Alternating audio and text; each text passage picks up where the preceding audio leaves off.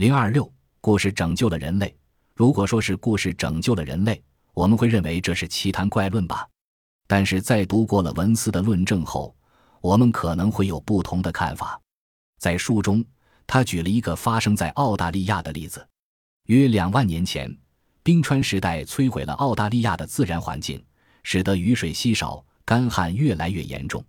对很多哺乳类动物来说，环境越来越严峻。越来越不适合生存，许多大型动物灭绝，人口数量也骤降，原住民部落孤单地散落在澳大利亚大陆上。这种情况延续了上千年，极端困苦的环境条件使得人类基因库没有得到及时更新，甚至还有毁灭性的基因突变悄悄混入，导致人类身体素质下降。这些都给这个大陆的人类灭绝制造了充分的条件。然而，澳大利亚原住民并没有灭绝，他们是怎么存活下来的呢？他们拯救自己的方式就是讲故事。本书称那些部落通过演唱来讲故事的方法为歌镜，用今天比较通俗的说法，我想也可以说是故事线。口述故事记载文化知识，将人们联系在一起。澳大利亚每个原住民部落都有他们自己的歌镜，歌镜包含各种各样的故事。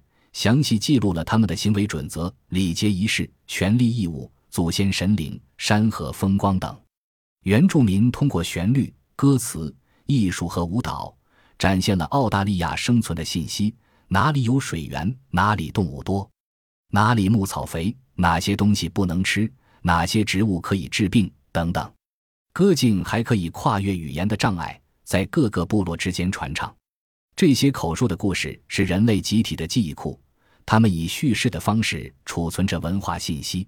一则则故事帮助文化知识尽可能长时间地储存在人类的集体记忆中，便于人类将其代代相传、不断更新。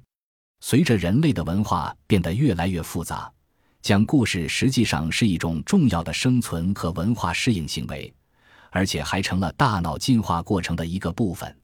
通过歌境，各个部落连在了一起。这些关于故事、土地、人群、动物、水草和文化的信息意义非凡。